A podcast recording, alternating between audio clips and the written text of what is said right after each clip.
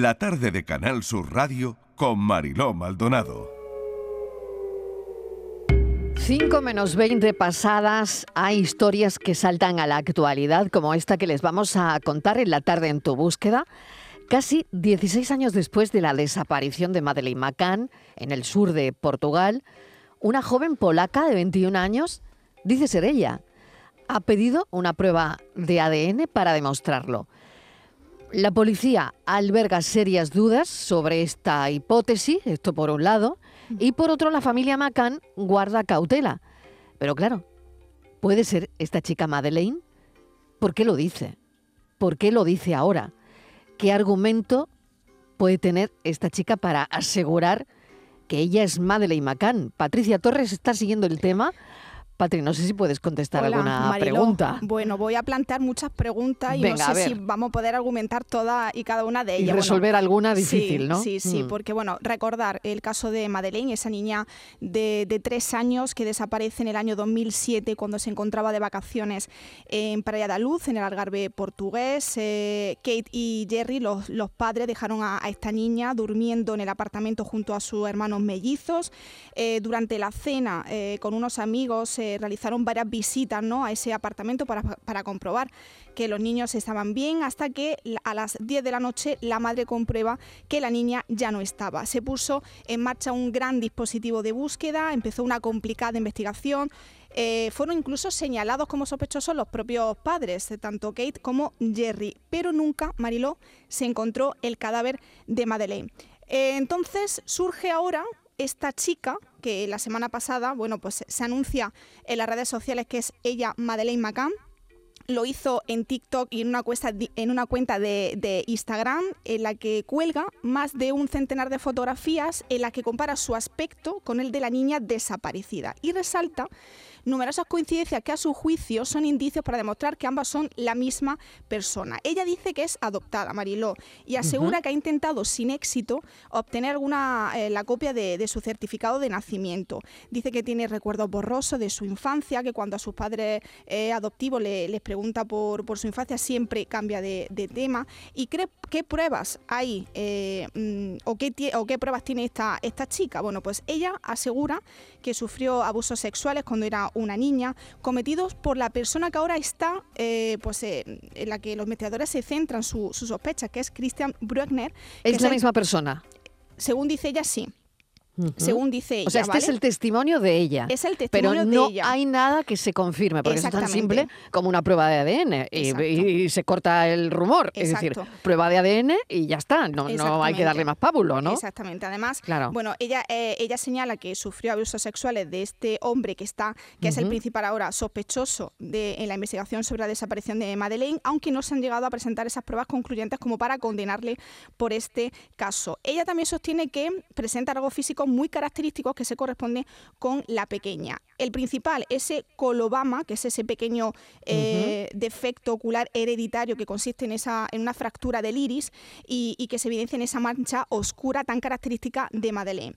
Además, ella también muestra otra posibles evidencias físicas, como la dentadura, con una incisiva muy similar a los de los padres de Madeleine, la forma de los labios parecido a los de la niña o determinados lunares en la piel. ¿Qué pasa? Que ahora la respuesta de la policía ante todo lo que ha dicho esta, esta chica. Bueno, pues eh, ella lo ha denunciado a las autoridades, pero según afirma, la policía polaca ha rechazado investigar sus eh, afirmaciones, sus revelaciones. También incluso ella ha llegado a contactar con la policía del Reino Unido con idéntico resultado, pues afirma que los investigadores británicos han dado eh, este caso por cerrado. Bueno, bueno, si lo han dado por cerrado es porque no, porque entenderán que no es. Que no es. Pero claro, a mí lo que me parece, pues lo de la prueba de ADN, ¿no? Claro, que, además. Que es tan fácil como si la prueba de ADN es. Sí es la que es. Sí, pues, pues, es, determinante. Además, los padres, eh, según eh, algunos rotativos ingleses, sí están dispuestos a realizar esa prueba de ADN, pero lo, más importante, Marilo, es que ella ha publicado hace poquito en redes sociales, dice, gracias por el apoyo, Kate y, Jerry han aceptado eh, hacerse un test de ADN. Bueno, todavía no se sabe porque no se ha publicado ningún comunicado oficial de alguno de los padres de, de la pequeña que haya, bueno, confirmado esto.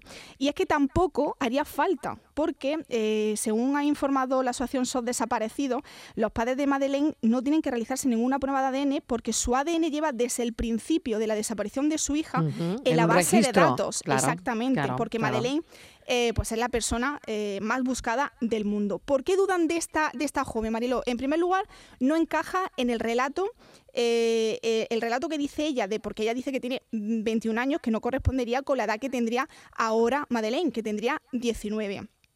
No obstante, también lo ha argumentado asegurando que, que, hay problemas con su partida de nacimiento, por lo que según su relato eh, su edad oficial podría no corresponderse con su edad real. Y es que la policía alemana también, la investigación o con la línea de investigación en la, que, en la que está trabajando, es que Madeleine fue asesinada y por lo tanto no estaría viva, aunque todavía, como hemos dicho, no se ha llegado a encontrar su cuerpo. Así que también hay que decir que no se creen el relato porque han salido durante todos estos 16 años de la desaparición de esta joven han salido muchas supuestas Madeleine McCann, eh, sin ir más lejos, el año pasado, una joven influencer llamada Maddie compartió en TikTok varias publicaciones eh, las que afirmaba ser Madeleine, mostrando también similitudes físicas. O sea que pasó algo parecido ya, ¿no? Sí, exactamente. De gente probablemente buscando notoriedad, ¿no? Notoriedad o, en el año seguidores o lo que sea, ¿no? Porque claro, ahora hay que sumar desgraciadamente esto, ¿no? Ahora sí, ahora tendremos que esperar, Marielo, si es verdad o no eh, si esta chica podría ser o, es realmente Madeleine McCann. Pero bueno, ponemos todo en cuarentena, Marilo. Claro que sí. Bueno, pues seguiremos pendientes de este asunto hasta que haya prueba de ADN o no, o mm. no sé, sobre todo la, o veremos cómo, cómo sigue, el comunicado oficial por parte de, la, los padres, que me, me, extraña mucho que no hayan todavía dicho ninguna declaración al respecto. Claro. Hoy abordamos el caso de Natalia Hernández, si te parece la joven madrileña de 34 años, que fue vista por última vez el 24 de octubre en el municipio palmero de Villa de Mazo. Cuéntanos la historia, Patricia. Sí, porque esta desaparición está rodeada, Marilo, de una obra de misterio. La joven que llevaba viviendo un año en Tenerife, donde se afincó por trabajo, viajó el 24 de octubre desde uno de los aeropuertos de la isla Canaria hasta el aeropuerto de La Palma, ubicado en el municipio de Villa de Mazo. La joven se había desplazado a la isla para trabajar en un hotel en el que había sido contratada previamente a su viaje nunca llegó a salir del aeropuerto o al menos no se tiene constancia de ello. Tampoco recogió su equipaje de la cinta transportadora. La Guardia Civil ha tratado el caso como una desaparición voluntaria, pero asegura que no descarta ninguna hipótesis, incluida la desaparición forzosa. Se van a cumplir cuatro meses de la desaparición de esta joven y la familia pide la colaboración ciudadana para poder averiguar qué le pudo pasar. Pues es un misterio el que rodea la desaparición de Natalia Hernández. Vamos a hablar con una de sus amigas y portavoz de la familia, Patricia Montt. Patricia, bienvenida. Gracias por atender la tarde, la llamada de la tarde en tu búsqueda.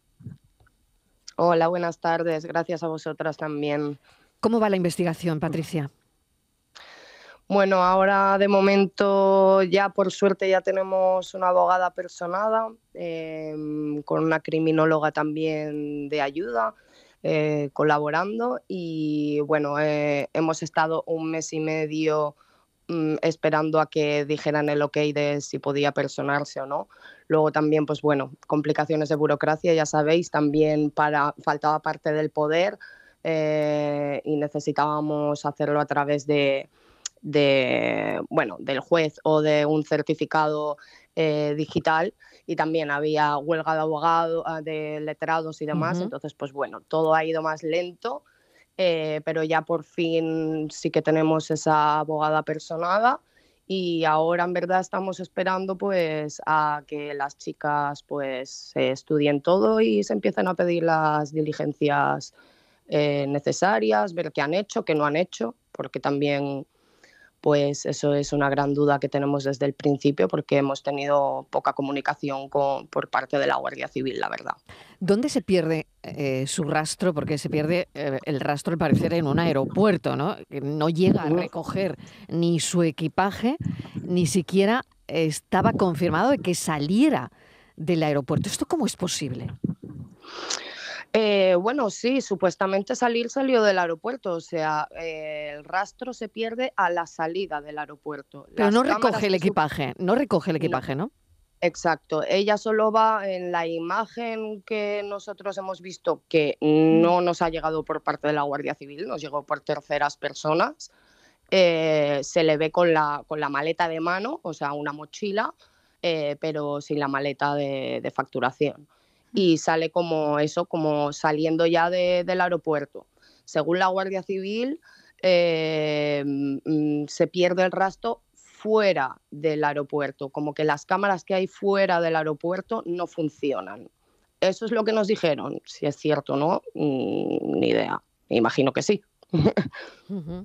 Han pasado, eh, Patricia. cuatro meses de su desaparición. No sé si la familia cree que pudo conocer a alguien en, el avión o si llegó realmente a montarse en ese avión destino a La Palma. No sé si vosotros eh, barajáis diferentes posibilidades. Hombre, a estas alturas eh, hemos llegado a pensar de todo. Eh, lo único que sí que nos rechina un poco por también mm, no haber comunicación y mm. demás, pues obviamente mm, a veces sí que nos asaltan dudas de, pues mira, a lo mejor no cogió el avión porque la foto, la única foto que hemos visto, en verdad Natalia, si es Natalia, sale con una mascarilla así medio bajada. Mm, Nati no es de llevar mascarilla a no ser que sea estrictamente necesario. Mm. Eh, cuando se han pedido más imágenes, cuando la familia llamó a la Guardia Civil de en plan, mm, mira, esta foto, ¿quién me dice a mí que es eh, Nati? ¿no? Y, bueno, nos dijeron que, ellos se guiaban por más de una foto, que, sí, que ellos confirman que, que ha entrado a La Palma y que no ha salido. Lo que pasa que, bueno, pues mm, yo a veces sí que lo dudo porque mm, yo, yo vivo en Tenerife también y en verdad salirse en ferry es muy fácil porque no siempre, o sea, por decir casi nunca, yo siempre que he viajado entre islas no te miran el coche, o sea, tú mm. perfectamente puedes meter a alguien en el maletero o meterte tú para colarte. Y, y, no sé, entonces pues pensamos de todo, obviamente, porque al fin y al cabo no tenemos ninguna prueba nosotros eh, mm. verídica. Luego la policía, pues no sé. Eh, ¿Y, el equipaje? ¿Qué se encontró en el equipaje cuando vosotros lo, lo recogéis o la familia lo recoge?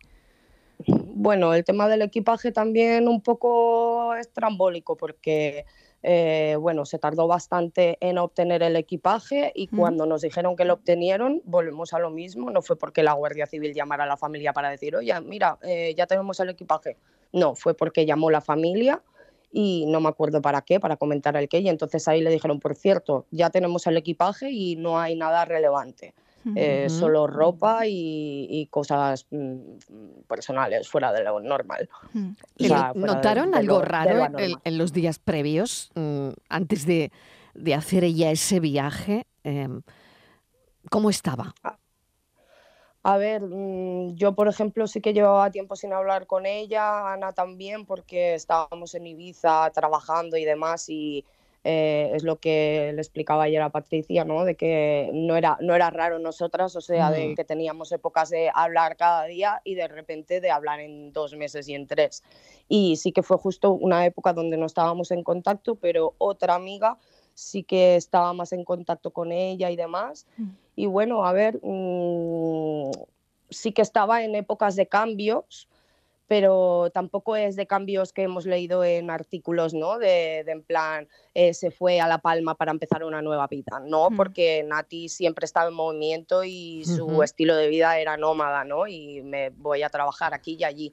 Pero bueno, sí que es cierto de que, a ver, estaba en plenos cambios, de que eh, andaba justita de dinero, ¿no? Entonces, pues bueno, sí que es que volvemos a lo mismo. Ha pasado ya tanto tiempo que tampoco descartamos de que yo sé, ¿sabes? De que a lo mejor estuviera mal y mm. eso haya derivado a otra cosa. No lo sabemos tampoco. También te quería preguntar, Patricia, por, su cuestión, por su teléfono mm. móvil, porque algunas informaciones publicadas en los medios son algo confusas. Algunos medios publican que viajó sin móvil, pero creo que no es realmente así y a mí me gustaría que nos lo aclarase.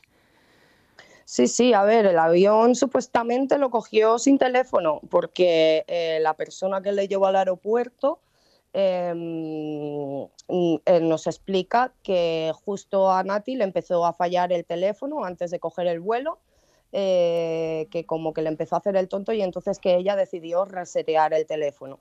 y que cuando ya lo reseteó y lo encendió, que no se acordaba del PIN ¿no? Y entonces, pues bueno, que ahí fue que, se quedó incomunicada y la persona que le llevó al aeropuerto eh, llamó a la persona del, del, hotel, la que la había contratado, para decirle, para avisarle, ¿no? De que no, de que no tenía teléfono y de que Natalia pues iba de camino para allá. Y, y, nada. Y entonces de ahí fue luego cuando la empresa, porque como el vuelo, el vuelo a Natalia se lo pagó la empresa. Entonces, ¿qué pasa? Que cuando no recoge la maleta, eh, Winter llama a, mm, llama a, la empresa, al hotel, mm. de en plan, oye, mira, que no has recogido tu maleta. Y fue como, no, no, no seré yo, eh, será la persona que, que he contratado. Y entonces esta persona llamó a la persona que llamó al a, que la llevó al aeropuerto. Patricia, te agradecemos enormemente que hayas estado con nosotros. Muchísima suerte y seguiremos tu caso. Patricia Torres, muchísimas gracias. A ti Muchísimas gracias. Un abrazo, Patricia.